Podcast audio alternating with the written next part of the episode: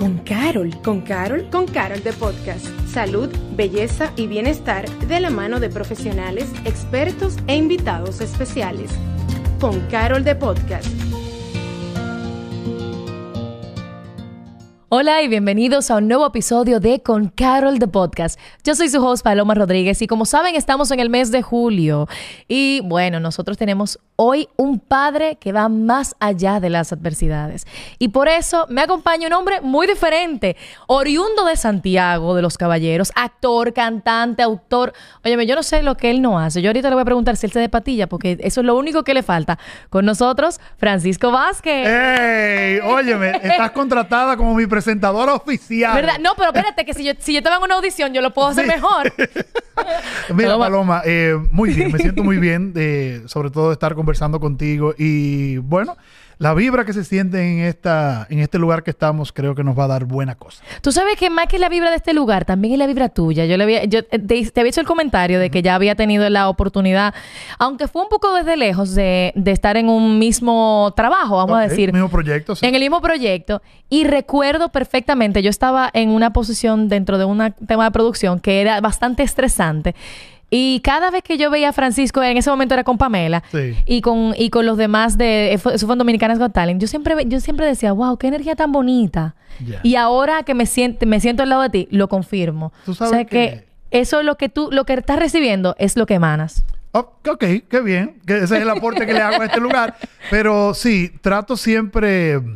Y mucha gente me dice que, ¿cuál es la clave de tu éxito dentro de esa pregunta? Vamos a decir éxito, ok, pero yo le digo, yo tengo, he, he podido lograr una buena disposición hacia las cosas. Y, y educarme de no ser el ente que frene las cosas. No, yo estoy a, a favor de que las cosas fluyan. Una palabra que me ha dado mucho trabajo asumirla, pero fluyo. Sí, porque a veces la vida pone, pone situaciones que son difíciles, uno no quiere ni fluir por ahí. Entonces, yo no sé ni por dónde empezar este entre- eh, eh, eh, todo este podcast, porque son tantos roles que cumples en tu vida. Salud. Sa- salud. Tenemos el de padre, el de esposo, el de comunicador, el de actor, pero yo creo que vamos a, ya que estamos en el mes de julio, vamos a iniciar con el que me imagino es uno de tus roles más queridos y más importantes, que es el de padre. Sí, sí. Eres sí. padre de cuatro De mujeres. cinco, cinco. ¿Qué? ¿Son Sí, cinco? Sí, sí, tengo cinco porque tengo una hija mayor. Eh, yo hice un primer intento de matrimonio. bueno, hasta donde duró, pero tengo una hija mayor que es Paula Karina. Es, eh, bueno, eh, las imágenes que yo tengo de Paula Karina en su nacimiento y en su crecimiento hasta el momento que estuve cerca de ella eh, son de los recuerdos más valiosos que yo puedo conservar en esta cabeza. Francisco, yo quiero saber cómo tú manejas tu cabeza con tantas mujeres en un mismo, bajo un mismo techo. Eh, mira, la gente me pregunta y me, la- y me hace la pregunta en ese, en ese tono de wow. Pero yo no te puedo decir que ha sido algo difícil. Eh, yo creo que también, entonces, partiendo de lo que tú dices, tiene que ver mucho entonces con el aura que se maneja en la casa, con el ambiente que se maneja y yo digo el aporte que le hace cada uno a esto. Me ha, en una de las cosas que más me ha educado es a tener un oído muy puntual, porque escuchar cinco mujeres hablando, seis con mi esposa en una misma mesa, y tú no perderte ninguna de las conversaciones. Supongo que tiene que estar atento a todo. Yo soy un maestro en eso. un maestro de estar siete gente hablando y yo sabiendo. Pero mira, eh, ha sido maravilloso. Eh, la valoración que yo tengo de la mujer desde siempre, eh, Dios me la ha ayudado a magnificar teniendo mis hijas en mi casa. Hay un libro que lo tengo acá conmigo para todos aquellos que recuerden que estamos disponibles eh, en video tanto en YouTube como en Spotify. El valor de las adversidades. Y a mí me encanta la línea que dice abajo, que es la experiencia no se comparte, que no se comparte está incompleta. ¿Qué te lleva a decidir escribir un libro como este? Mira, ¿Y por qué el valor de las, adversi- Sí. de las adversidades? Partiendo de la frase que te llamó la atención, Sí. de la experiencia que no se comparte está incompleta, es- eso nació en, después del Soberano 2017, esa frase, o, o esa ideología de vida. Eh, soberano, soberano es un escenario que magnifica las cosas. O sea, Ujú. hay que, la gente debe entender eso. O sea, yo tenía ya, cuando llegué a Soberano, yo tenía 17 años de carrera. y luego de salir en Soberano, eso fue como un boom, como si tú le pusieras un turbo en, en un videojuego. Y, y la gente empezó, lo que pasa es que te expone a un nivel que la gente ve para lo que tú eres capaz. Entonces yo decía, caramba, si tanta gente cree que lo que yo hice en Soberano o lo que yo he hecho en mi carrera es valioso, yo creo que es justo que yo le pase algo de esa experiencia a los jóvenes estudiantes de comunicación. Y comencé, posterior a Soberano, a ir a las universidades. Yo solicitaba las, las visitas a los muchachos de comunicación porque yo quería pasarle algo de que Señores, una cosa es la teoría. Y otra cosa es la realidad y la, práctica. La gente ve este podcast, por ejemplo, muy lindo, muy bien producido, muy bien preparado, mucho entusiasmo, pero hay un engranaje que tiene que darse para que nosotros hagamos esto. Entonces, por ahí empezó. Yo dije, bueno, la experiencia que yo he acumulado hasta este momento se va a completar cuando yo le pase a alguien la herramienta que algún día le sirva. Eh, eso fue en lo profesional. Dios, la vida, la energía, lo que tú creas, se encargó que después en lo personal yo tomara esa decisión. Y de ahí nace el valor de las adversidades. Eh, muchos de nosotros en algún momento de nuestras vidas, las adversidades las vemos como o castigo o la vemos como una desgracia, eh, que lo puede ser, pero no tenemos la conciencia de esperar qué regalo tiene eso posteriormente, que lo tiene. ¿eh? Tú dirás, en serio, Francisco, de, tal situación, de esto, que lo otro lamentablemente, ese es el paquete, pero al final hay un regalo.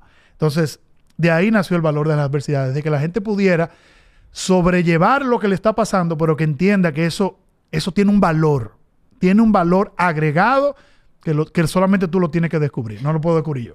Pero, ¿en qué momento de la vida te detuviste a ver de, ok, las adversidades tienen un valor? Porque yo no me imagino que no fue que tú naciste simplemente con que cada momento, cada cosa mala que me pasa, ay no, ahora viene lo bueno, vamos arriba.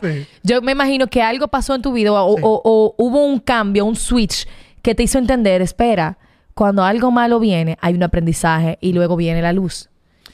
Mira, eh, sí, ese libro tiene eh, tres grandes capítulos, entre muchas cosas, que son tres eventos, dos a dos personas que están cercanas a mí y otro a mí. En ese, ese es el concepto de eso. Lo que tú me estás pidiendo, cuando yo lo entendí, yo lo entendí los otros días. Sinceramente, o sea, yo lo entendí no hace cuatro años, vamos a suponer. O sea, que te tomó mucho tiempo. No, el que tenía que tomar. Cada estudiante es como puede. y, hay cosas en la vida que tú la tienes en tu cara y nunca la ves hasta, que, toca. Hasta que la luz divina, el sol, en lo que tú creas, te abrió los ojos. Entonces, ¿de dónde nació el valor de las adversidades? Yo digo que diosidencias, me encontré con muchas personas en un momento, en un lapso de tiempo como muy llamativo, que me decían, ay Dios, tan linda tu hija que tiene Down, pero imagínate con eso que ella tiene. Y yo, ok, pero María está bien, María es, un espectáculo, es un artista. Ok, qué pena. O sea, gente que te habla con, con no con pena, pero con esa, mm, ay Paloma, qué pena. Ok, ok. Eh, con el caso de mi esposa, del cáncer que sobrevivió, la gente también ve, ve eso y, la gente me decía, a, mí me da pena contigo porque tú has pasado tantas cosas. Y yo decía, ok, vamos a decir que sí, es cierto. Pero si yo no hubiera tenido a María Laura, si Mayeli no hubiera pasado por su cáncer, gracias a Dios sobreviviente, y si yo no hubiera pasado por lo que me pasó en el 2016, yo no fuera el Francisco que en este momento me siento tan pleno. O sea, la vida ha tenido que enfrentarme a todo eso para que yo llegara a esta edad como llegué. Y yo dije, no, hay que compartirlo eso. Porque mucha gente puede verme eh, con unos ojos de pena, pero todo eso tuvo que pasar para que yo llegara al día de hoy. No, pero también hay, y, esas son algunas personas, y yo siempre digo que los buenos son más, aunque uno no los ve. Sí, Pero que yo creo que mucha gente, más que con pena, te ve con admiración y con, por, y con mucho respeto a que yo quisiera poder florecer de esa manera o enfrentar a ciertas situaciones como Francisco lo ha hecho y como ha subido su carrera y ha manejado y se ve cómo va la familia en todo sentido, a pesar de situaciones que supiste cómo verle el lado positivo, porque todo tiene lo bonito y lo bueno. Sí, lo, tiene. Lo que pasa es que a veces tú no te das tiempo a llegar a verlo. O sea, no te das tiempo y, y cortas la experiencia a mitad de camino o antes de terminarla, entonces la experiencia no se completa.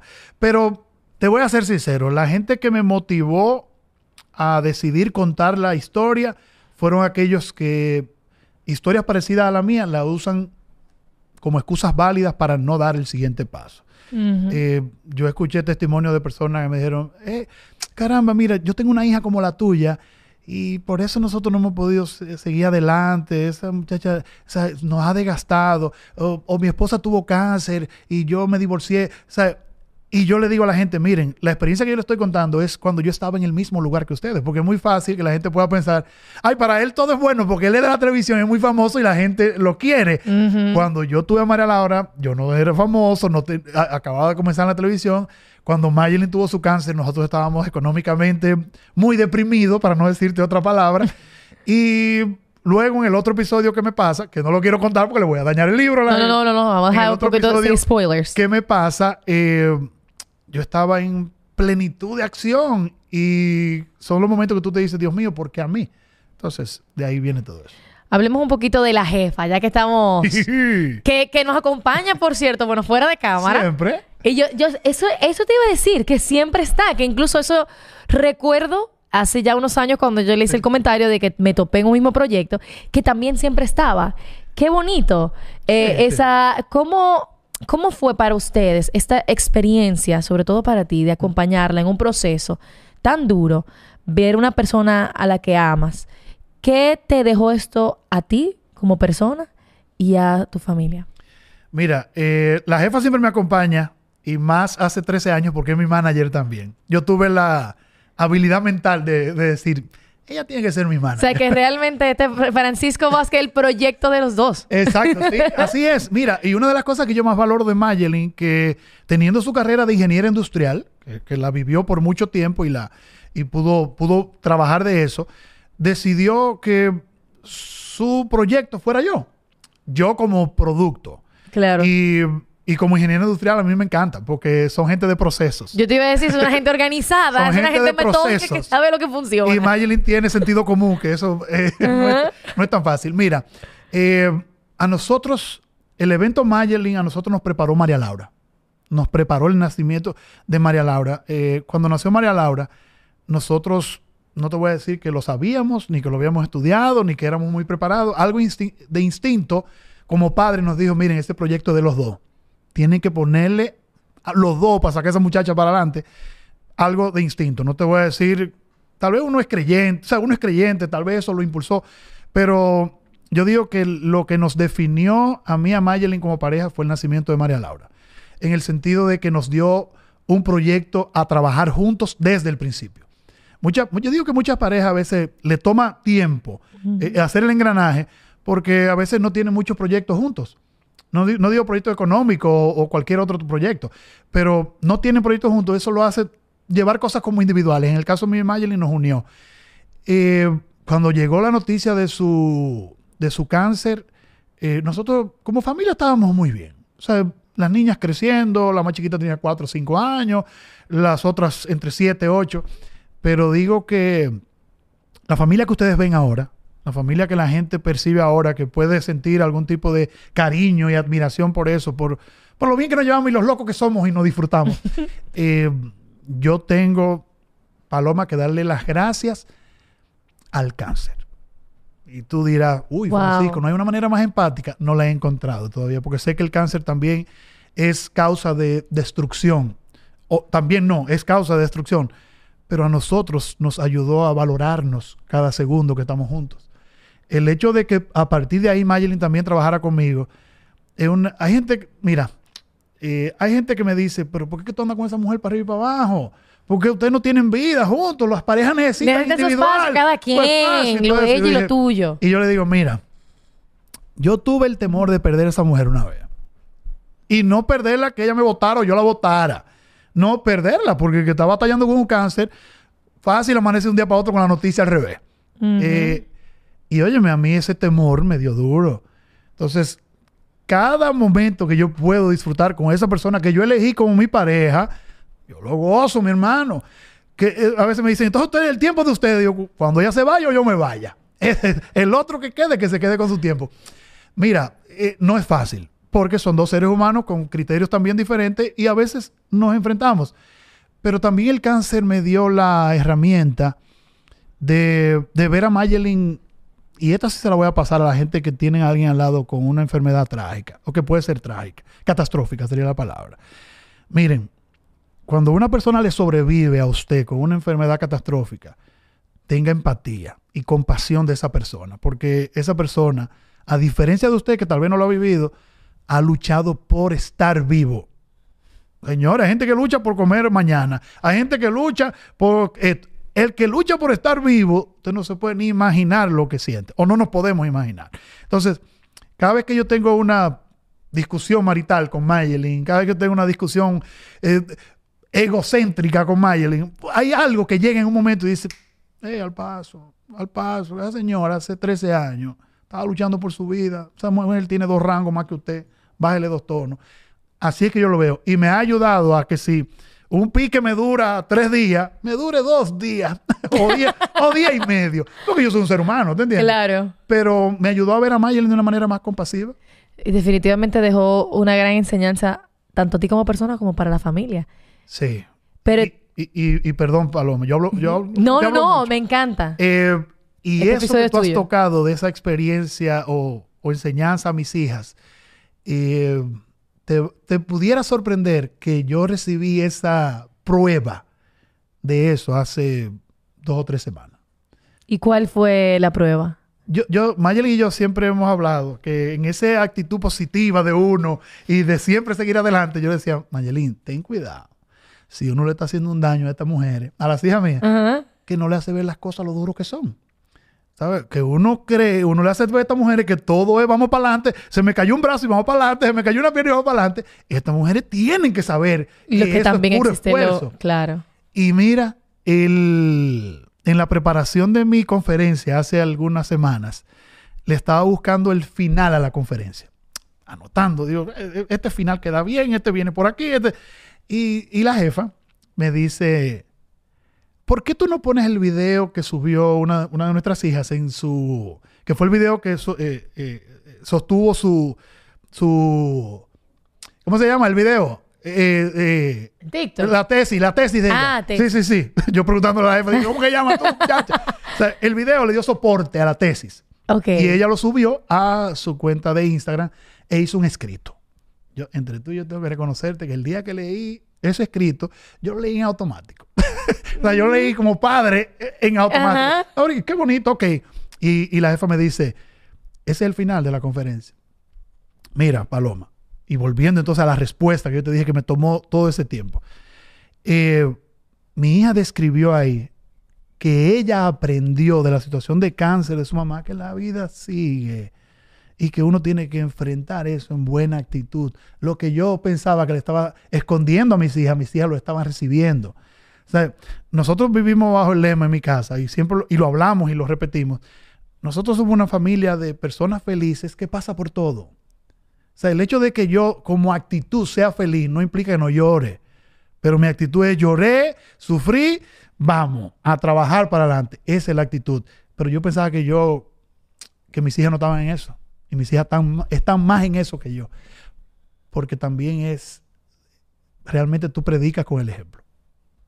Y es que ser feliz es una decisión y yo, y yo entiendo totalmente que puede, puede haber esa, esa confusión, vamos a decir, en si ellos los- lo están viendo, Sí, sí, sí. de que no, hay- no es lo mismo una positividad tóxica, una, una gente que todo el tiempo está feliz porque entiende que no- lo demás no existe. Es saber cómo enfrentar algo y decir, esta es la- este es el sentimiento con el que yo me quiero mantener y esta es la actitud con la que yo quiero seguir. Así es. Y eso definitivamente es una decisión en la vida. Sí, y, mi, y mis hijas lo estaban viendo y yo, yo no me estaba dando cuenta.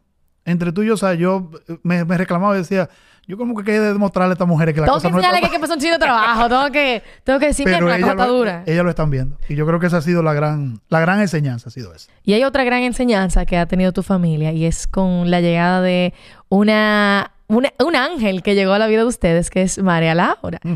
Y a mí me encantó ver, ver las fotos. Yo la vi a ella con su cosa de, mm, eh, de las águilas. De las águilas, ¿no? La madrina eterna. La madrina de las- eterna. Porque tú le dices... ¿Cuántos años tiene ella siendo madrina? No, eso, no, ya tiene desde que es, madrina, porque, Desde que ya- porque tú le enseñas la foto de las madrinas posteriores. Y ella dice de, que no. Mira, María Laura, la madrina de las águilas. Claro que no. No, yo soy la madrina. Ah, Yo- claro. Excúsame. Eterna. Pero eh, eh, esa, esa niña tiene, tiene una aura tan lindo, tiene una energía tan hermosa y yo sé que tuvo que ser una, un momento muy duro para ustedes, todo este proceso de aprender a vivir como, y convivir como, como familia incluso, para que las otras, las otras hermanas, las hermanas entiendan cómo es María Laura, cómo convivir con María Laura. Era como que lo que era cotidiano, lo que era habitual en sus, ya- sus costumbres, Sí. tuvieron que cambiar. No, al revés. Cuando ya llegaron, María Laura estaba ahí. María Laura era la más vieja de la Ay, casa. María Laura es la más vieja. Aunque Ay, la- ustedes la ven así, María Laura es la más vieja de la casa. O sea, cuando yo tenía a mi hija mayor, ok, de mi primer matrimonio, pero en nuestro primer, en nuestro matrimonio. Yo pensaba que era como la segunda o la tercera. No, en nuestro matrimonio, nuestra primera criatura fue María Laura. Por eso te dije que eh, Dios sabe hacer la cosa y la vida. Nos mandó ese, ese angelito eh, de primero. Porque entiendo que de donde, de donde yo venía todavía con cierta inmadurez a los veinte y tantos años y Mayerlin en una en su primer en su primer y único matrimonio espero que sea eh, la vida fue sabia y dijo miren para que ustedes no me fracasen ese proyectico lo voy a mandar juntos y el hecho de que María Laura tuviera más hermanas ha potenciado a María Laura porque le exige más o sea le exige más sus hermanas la Ella ha estudiado y todo, o sea. María Laura eh, hizo un octavo curso, ¿verdad? Sí, jefa. Octavo curso. Luego hizo un diplomado en cocina para seguir comiendo. a María Laura le encanta la comida. Y, pero muy bien, siguiendo su y pasión. María Laura es... eh, o sea, a María Laura le encanta, por ejemplo, las series, las películas. María Laura tiene un segmento en la radio ahora con nosotros. Ay, que todos los viernes es eh, serie, película y algo más. eh, donde haya romance, besos y abrazos, ¿ok? Siempre esas serán las escenas más eh, exaltadas por María Laura. María Laura también domina cierto grado de inglés, pero, o sea, todo eso ha sido empujado por sus hermanas, o sea, por sus hermanas y, y yo creo que la mejor decisión de nosotros fue seguir teniendo hijos después de María Laura. No, y siguieron teniendo, dijeron, vamos, no le gustó mucho. Queríamos más. Mira, eh, para- Querían más, más de cuatro. Nosotros queríamos seis. Seis eh, hijos. Eh, bueno, no importa. Seis hijos. Y lo tuvimos que parar por el cáncer de Mayelin. O sea, eh, ahí dijimos, no, no, ya, vam- vamos a atender esto. Y después de ahí no nos forcemos más. Pero sí, nosotros siempre quisimos... Se juntaron dos personas que querían seis hijos. Ya tú sabes. Pero una pregunta, ¿ustedes vienen de familias grandes? O sea, eso viene, eso viene de que, ah, que yo, por ejemplo, yo vengo de una familia, yo soy, yo soy la quinta de cinco Ya. hermanos. es posible que tú no quieras tanto hermano. Entonces, ah, ¿tú tantos sabes hijos. que yo quisiera, en una, una parte de mí quisiera, pero es como que mi corazón dice que sí, pero mi cuerpo mi bolsillo dicen que no. Dicen que eso no va. Sí. Porque yo, para mí, cinco suena mucho, pero en verdad no es tanto. Como que cuando, No, tú, tú que cuando tú, tú- lo vives como Exacto, hermano, sí. Es. Si yo nada más estoy con uno o con dos, yo me siento como vacía. Ya. Se siente incompleto. Mayelin viene de una familia, eh, bueno, estructuralmente en su casa eran cuatro. Eh, en mi casa yo fui solo hasta los 13 años. Mi mamá después eh, tuvo a mi hermano, pero mis padres son divorciados desde, desde que yo no tengo uso de conciencia. Yo no... O sea que viene este deseo de tener una familia grande, viene por el deseo de la familia que tú quisiste tener, tus- los hermanos tiempo. que tú quisiste tener cuando pequeño. Todo el tiempo. Yo le... De las cosas que le agradezco a la vida es haberme enseñado con mis padres lo que yo quería. Tal vez ellos no lo tuvieron porque sus herramientas eran otras, Claro. pero yo sí, sí supe que sí supe que yo quería un matrimonio donde hubiera muchos muchos muchachos. Y de esos aprendizajes que da la vida y que nos dan nuestros padres, de quien tú eres hoy, ¿qué le debes a tu papá y a tu mamá? A mi papá le debo el, el valor que tú tienes como persona ante la sociedad, no lo que tú tienes. No lo que tienes, tus posesiones, no. Mi papá, o sea, yo, yo tengo en mente, mi papá haberme dicho, tu, tu mayor legado es tu nombre. Mm. Que donde se diga tu nombre, eh, o sea, la gente, uy. Y le agradezco a mi papá que donde quiera que yo digo que soy hijo de, de Francisco Vázquez, así se llama también, eh, la gente me ve y asume que yo soy serio, que yo soy responsable. O sea, y eso... Dejó el legado. La- no, mi papá, óyeme, y yo se lo digo, porque mi papá, gracias a Dios, está vivo, y yo se lo digo, óyeme, eh, lo que más yo he aprendido de ti es eso, que poder también pensar que cuando a mis hijas le digan, ¿tú eres hija de quién? De fulano de tal, la gente le abre las puertas, no sepa que yo tengo o no tengo, sino por la persona que yo me, me llegué a convertir. De mi mamá, mi mamá es para mí eh, la personificación de la solidaridad. O sea, mi mamá batalla con todas sus herramientas que tiene en la vida y todas sus frustraciones y todo lo que sea. Y, o óyeme, es la persona más entregada que yo conozco. Eh, valoro mucho que yo después de adulto, viendo el, el equipaje de herramientas que mi mamá pudiera tener para sobrevivir en la vida, yo digo, wow, oye, me hizo un gran trabajo. No conmigo, con ella misma. Hizo un gran trabajo porque la crianza de sus padres no es la que tal vez yo le doy a mis hijas. sabes, eh, Claro, los generaciones. cambian. Eh, cambian, eh, los temperamentos eran más fuertes tal Sí. vez antes.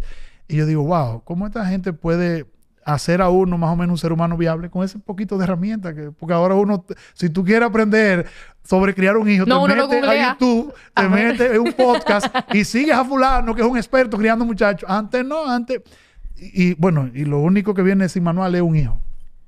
Después todo en la vida viene con un manual, menos un muchacho. Entonces, esas dos yo valoro mucho de, de mis padres, que gracias a sus vidas yo, yo pude encaminar la mía. Y esa vida encaminada tuya ha tenido, eh, tiene demasiadas aristas. O sea, estamos hablando de una persona con una carrera artística bastante amplia, que haces de todo. Estamos hablando de televisión, estamos hablando de radio, estamos hablando de películas, estamos hablando de li- hasta de libros. Sí. ¿Cómo haces ese, balance para mantener el tiempo con la familia? Y en este, bueno, yo sé que siempre anda con la jefa, entonces Sí, ahí no, con no, ella no. siempre comparte. sí. Pero no es lo mismo, incluso a nivel profesional, que a nivel personal. Ustedes sacan un tiempo para ustedes, de modo de que aquí no se va a hablar de trabajo. Vamos ahora a disfrutar. Aquí ahora vamos, a- vamos ahora a compartir con la familia. Me pregunta si sacamos un tiempo para nosotros. Yo creo que nosotros sacamos un tiempo para trabajar. Sea, no, de verdad, en serio. Nosotros, eh, es así. Está riendo. Es así. Mira, nosotros, eh, yo siempre he valorado eso, el tiempo en familia. A mí me, eh, por ejemplo, yo hubo un tiempo que trabajé siete años continuos en Santo Domingo y yo iba y venía a la, ca- de la- a la Santiago, o sea, a la capital y volvía a Santiago. Porque a mí me encanta el hogar que nosotros poco a poco hemos ido construyendo. O sea, a mí, esa es mi área segura, mi área de tranquilidad. Tú dirás, ¿con tantos muchachos? Sí, con tantos muchachos. Yo no sé cómo nosotros hemos podido lograr tener paz en un sitio con siete personas mínimo. Sí, yo sé, porque yo, como yo vivo en una casa de siete, Sí, bueno, sí. vivía, porque mis hermanos ya, ya están viejos. Exacto. En Grande, verdad no grande, siempre- Grandes están. Están, Grande. perdón, están ya más adultos. Eh, la verdad es que a veces caótico, sí. Es caótico, pero tú logras Pero eh, el pero- equilibrio en sí. ese caos. Ese es tu caos. Es tu O caos, sea, exacto. óyeme, yo sé que en algún momento, si tú eres de las menores, Yo soy la menor. la menor, en algún momento que tú salieras de tu casa por dos, tres días, el hermano o la hermana tuya que más pelea contigo, ese se ve, te a extrañar y dice, hace falta la piojosa esa. Ajá. O sea, qué sé yo, un apodo de, un apodo de, de hermano. Hace falta porque no la oigo. O sea, nosotros hemos logrado eso. Y mira, todos mis proyectos hasta ahora, y espero que sean así, eh, una estructura para decisión tiene que ser cómo afecta a mi familia. Cómo lo afecta en tiempo, cómo lo afecta eh, en imagen incluso. O sea, yo no, yo he tomado la opción de no aceptar a veces ciertos trabajos, ciertos esquemas de publicidad, porque lo, yo todo lo veo de los ojos de esas cinco mujeres, de las cinco hijas mías. ¿Cómo te verían? Ni de la jefa, ni de la jefa, ¿eh? que, tú, que tú has visto que es loco con la jefa. Pero a la hora de yo decidir algo, es los cinco ojos de esa mujer. O sea, los cinco pares de ojos de esa mujer. Yo digo, y si yo hago esto, ¿cómo lo verán mis hijas? ¿Y cómo esto? Y eso me ha ayudado a estar en un esquema más o menos de ambiente seguro, pero afincado. O sea, Ujú. si una, la gente valora mucho que, que yo tengo una carrera estable fuera de los escándalos, en un negocio que es de escándalo. Totalmente. Y que es un negocio que la gente sube por controversia. Cada día, cada día es el- el- la estructura de este negocio. Ya lo sabes. ¿Qué se hizo viral? Entonces yo he podido hacerlo eso mirando desde esa mujer. Entonces, eh, no, mira, no lo hemos sentido tanto el, el efecto con, con Got Talent, por ejemplo. Eh, Tuviste todo el tiempo que tuvimos que filmar aquí. Sí. Y eran Y- largas horas de trabajo. No, eran días, eh, días Ujú. completos, de 7 de la mañana a tanto. Ah. Y yo me pasé aquí eh, 10 días, algo así. Y uno de mis peticiones, si se podía o no también, porque yo no soy, te dije que yo no tranco el juego. Yo le digo, mira, ¿me pueden poner una habitación al lado? Y yo me traje toda mi familia porque era de vacaciones, era en verano. Ajá. Y yo me, yo, yo me llevo toda mi familia regularmente, si se puede. Eh, o si no, voy y vengo frecuentemente a mi casa. Eh, no, primero la familia y después el trabajo. Qué. Sabiendo lo importante que es el trabajo para que nosotros seamos familia, pero primero mi familia. primero. No, y sabiendo lo importante que, lo, importante que es la familia para mantener incluso tu misma paz mental. Es lo que me ha dado todo, todo es lo que te da la estabilidad para incluso poder trabajar. mi ancla. Eh, yo lo llamo así y, y, bueno, cuando he tenido la oportunidad de, de hacer eh, charlas y conferencias o algo, ese es mi ancla, ¿sabes? Ese es mi cable a tierra. Estas luces suelen marear. Suelen marear estas luces y, y- y esta conversación tuya y mía sale y ahorita, qué sé yo, cuántas miles de personas le dan like y todo eso y eso da un mareo a veces a, a mucha gente. Pero ese grupito es el que me mantiene ahí. Ahí, ahí. Entonces yo, yo soy, como tú dijiste, yo primero soy eh, esposo, papá, eh, eh, cuidador de perras en mi casa, porque yo que la cuido. y aparte de eso soy artista. Ahorita iba a sacar la cartera porque la cédula mía dice artista. Tienes Dice eh, profesión artista. artista. No, y ahora en un mundo donde estamos tan, eh, todos tan conectados a nivel de redes sociales y demás, yo creo que todo, el mensaje que tú acabas de dar no solo aplica para una persona que esté en medios de comunicación o en radio, o sea, en televisión, sino para todo el mundo que se ve eh, influenciado bastante por cuántos likes tengo, qué yo estoy compartiendo para que los demás vean, qué estoy haciendo. Normalmente estamos muy acostumbrados por esa aprobación del otro Mm, mm, sin sí. ver necesariamente qué piensa a mi alrededor de lo que yo estoy haciendo, cómo yo me siento con eso y esa valoración para, de esa ancla. Lo que pasa es que eh, el, eso de las redes sociales y todas las plataformas que te exponen ha venido a potenciar lo que tú vivías en tu casa también, porque tú buscabas la aprobación de los primos tuyos. La necesidad de la aprobación. Exacto. Pero esto te ha dado como un venenito. Claro, y de las amiguitas. Exacto. Pero yo le, es es lo que yo le digo y he tenido, mira, he tenido esa conversación con clientes. Eh, muchas veces hemos estado en sitios negociando y todo eso. Y, ah, mira, pero que fulano tuvo tantos likes y que tú tuviste tantos likes. Digo yo, ok, te voy a, te voy a mostrar mi esquema, todos mis números. De esos que están ahí, ¿cuántos tú crees que son clientes tuyos? Son, son, son más que los clientes de aquel, ¿verdad? Entonces, también la gente ha ido aprendiendo. No es tan solo la cantidad de likes, es, es la calidad del like. De todo. O sea, aquí... Y toda la vida, no es, eh, no es cantidad de calidad. Óyeme, y eso es la muestra, de verdad. Lo que pasa es que es un vicio. El numerito es un vicio. O sea, tú mismo a veces te metes cuatro veces a un post a ver. O sea, tú tienes que ser muy fuerte para tú decir, "Mm, 200 nada más. ¿Y cuántos comentarios? Tú mismo, que, que- que te sabes tu teoría, pero al final del día tú respiras, hay una persona que te resetea, porque así como tú tienes que, te- así como hay personas que te punchan el botón de, de la locura, tienes que tener uno que te resetee. Tiene que tener una gente. Que ese sea el único que tenga ese botón y le diga, ¡pum! Está reseteado. Vamos, contrólese. Que yo tengo. No, y, de- y dejarse de llevar de ese, de ese alrededor sano que uno tiene. sí, totalmente. Francisco, ¿qué le podrías decir a una persona que nos está escuchando en este momento, que esté, atravesa- esté atravesando por un momento difícil en la vida, sea por alguna situación de salud, alguna situación económica, en un momento de adversidad muy difícil y que no sabe ver esa luz al final del túnel? Mira, eh, yo creo que lo más importante que yo aprendí es tratar de no querer mirar la luz al final del túnel. Te desespera. Te desespera. Eh, la angustia, la ansiedad que tú vives queriendo salir de ese proceso, cuando hay procesos que llevan, o sea, llevan un, tiempo específico. Eh, yo creo que a mí me ha servido mucho la fe, pero también te puede servir eh, un buen amigo, te puede servir tus padres, eh, también te puede servir que la vida algo está buscando contigo. En el caso mío, yo en el libro lo hablo, lo, pude, lo he podido vivir desde dos lados. En un lado donde yo fui el acompañante de alguien en su adversidad y en otro lado donde alguien me, donde me acompañaron a mí. En el caso de que seas tú el que estés acompañando, siempre recuerda que la empatía es lo más importante. Eso de que a veces la gente dice, no, porque yo me pongo en lugar de paloma. Miren, trate, no invente con eso. No invente con eso porque lo más difícil es yo tener todo el esquema de paloma para yo pensar como ella. O sea, yo podemos estar aquí, yo digo, no, yo me pongo en el lugar de ella, pero yo no sé tu vida con tus padres, tu vida con tus hermanos, yo no la sé. O sea, tratar de ponerme en tu lugar va a ser muy difícil. O sea, no es que es imposible, es muy difícil. Yo lo que creo que la parte empática, cuando usted es el acompañante de alguien, saberse que usted es un instrumento de sanación para esa gente en todos los sentidos. Y usted tenga la delicadeza de, de ni en un segundo le haga ver a esa persona que tal vez a usted le pesa lo que está haciendo. Porque yo sé que muchas veces, señores, muchas veces usted hace lo que tiene que hacer, no lo que quiere hacer.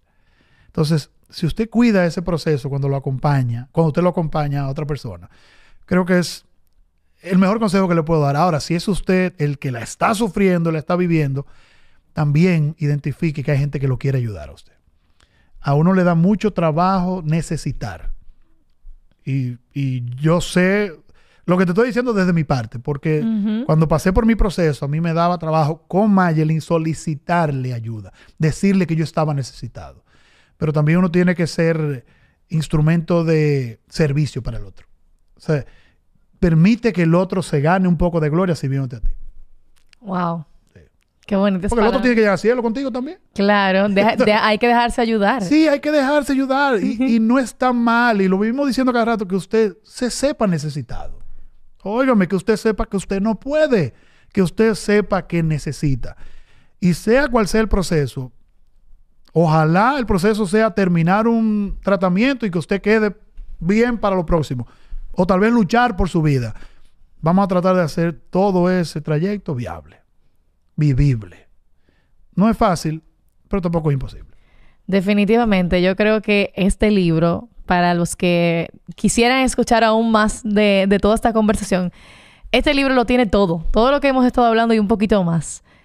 El valor de las adversidades. El ¿eh? único hijo varón, ¿verdad? El único hijo varón. El único hijo varón. el único varón. El único varón es este libro. El libro, El valor de las adversidades de Francisco Vázquez. ¿Cómo las personas pueden encontrar el libro? Bueno, el libro está a la venta en Amazon. Lo pueden adquirir en Amazon tanto para digital como físico.